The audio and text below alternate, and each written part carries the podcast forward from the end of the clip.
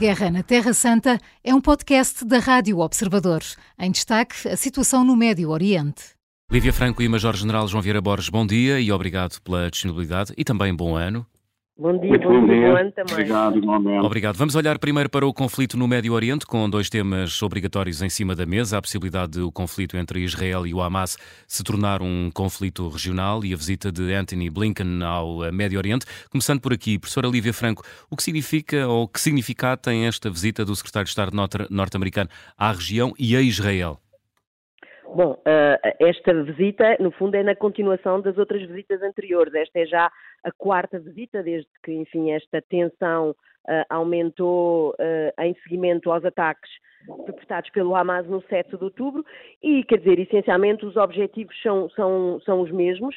O secretário de Estado norte-americano por um lado, pretende continuar a demonstrar o apoio ao governo israelita, a Israel, na verdade, mais a Israel do que propriamente ao, ao governo, e, e, mas eu acho que, sobretudo, o grande objetivo é, de facto, tentar desempenhar aqui um papel que vise a moderação e a contenção do processo uh, dentro de Israel, mas também, obviamente, na própria, na própria região.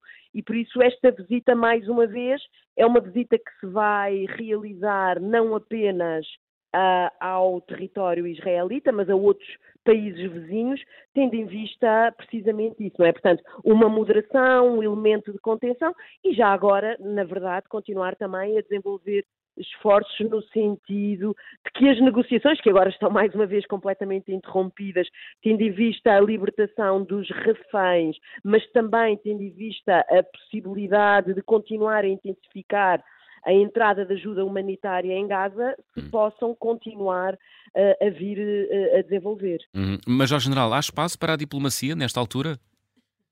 Há sempre espaço para a diplomacia independentemente de não termos conhecimento das ações que estão a ser desenvolvidas.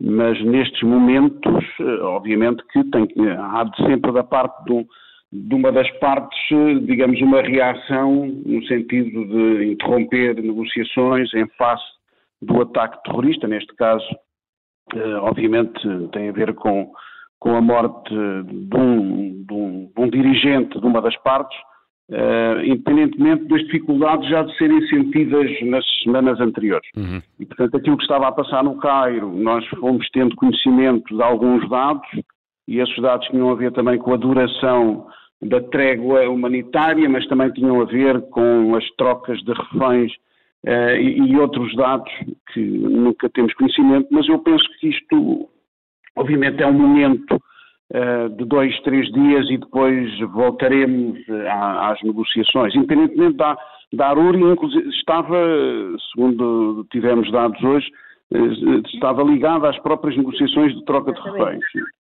E, e, isso é algo que poderá atrasar o processo, mas de qualquer maneira, julgo que Blinken, até na sequência do que disse a professora Lívia Franco, eh, também irá fazer essas pontes, certamente, porque é de grande interesse para os Estados Unidos que haja, obviamente, eh, uma trégua humanitária, pelo menos, já nem para falar de, de Safogo e das questões da ajuda humanitária têm que ser trabalhadas e, estão certamente. Os Estados Unidos nunca fecham, digamos, essas, eh, essas ligações à diplomacia e certamente que está a ser trabalhado. Mais uma semana, mais duas semanas, estaremos novamente hum informações relativamente a ações diplomáticas em curso. Professor Franco, uh, queria acrescentar alguma coisa. Uh, estava a ouvi-la? Sim, não, dizendo isto, dizendo que, na verdade, Saleh al-Aruri, quer dizer, ele tinha um papel aqui muito importante de ligação do Hamas com aquilo que é chamado o eixo da resistência, portanto, desta rede de milícias de alguma maneira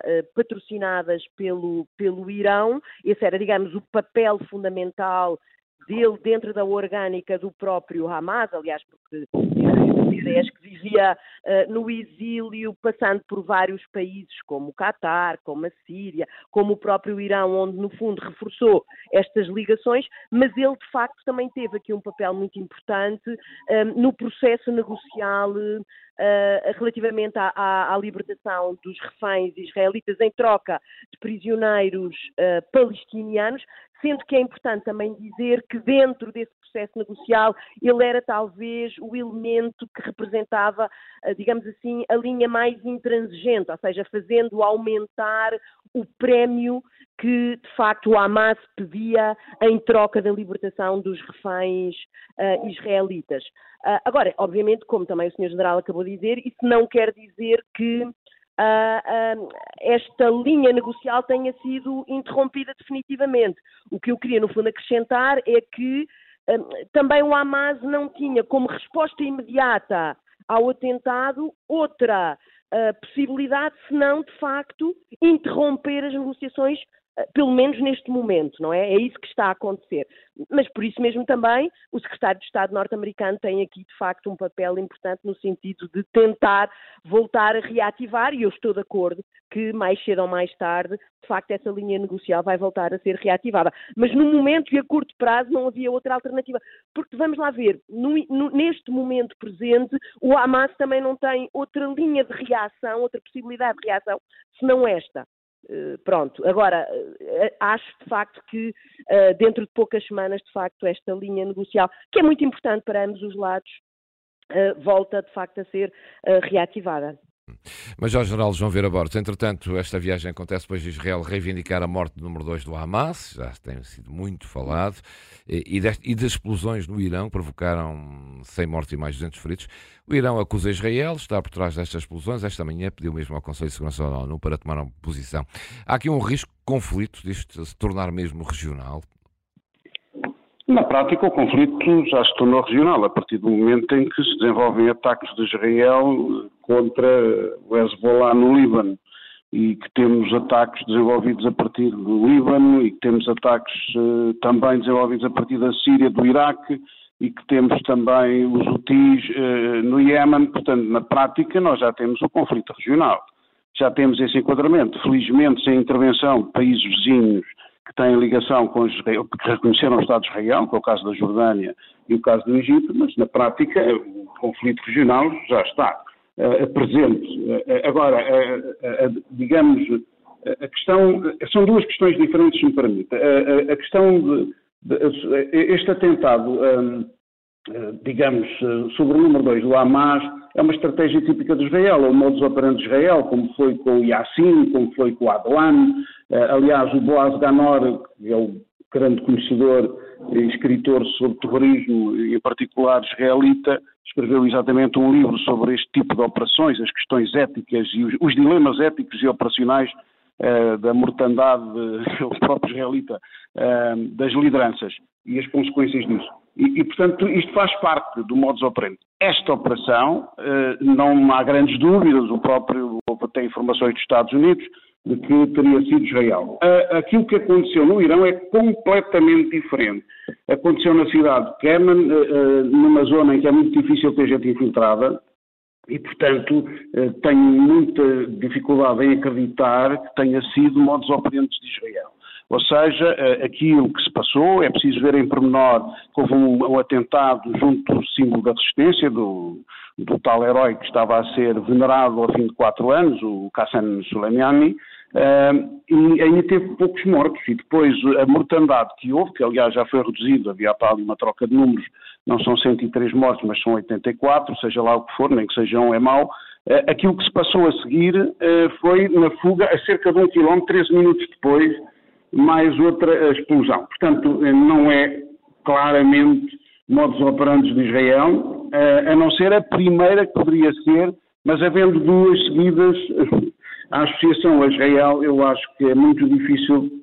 Os Estados Unidos já desmentiram e já, obviamente, têm noção que não tem nada a ver com, com Israel este atentado. Agora, o Irão usa isso neste momento, se isto fosse noutro enquadramento qualquer, não usaria, uhum. Eh, para, eh, obviamente, tentar tirar vantagens eventualmente para o escalar do conflito, muito embora nós eh, vejamos que no primeiro caso é exatamente o contrário, o ministro dos Negócios Estrangeiros do Líbano a tentar que, que o Hezbollah não, não responda e aqui estamos a ver outro tipo de comportamento. Eh, vamos ver, de qualquer maneira, os Estados Unidos já condenaram, os próprios Estados Unidos já, estiveram solidários com, com o povo que foi morto, com a população que foi morta quando estava a, a fugir do primeiro atentado. Também apresentaram essas dúvidas relativamente a Israel. Eu não, eu não vejo aqui nada a não ser, digamos, um, um aproveitamento típico do, do Irão, uhum. porventura decorrente de até situações internas, que nós sabemos também há divisões consideráveis e tem havido outro tipo de atentados. Uhum. Olivia Franco, já estamos perante um conflito regional?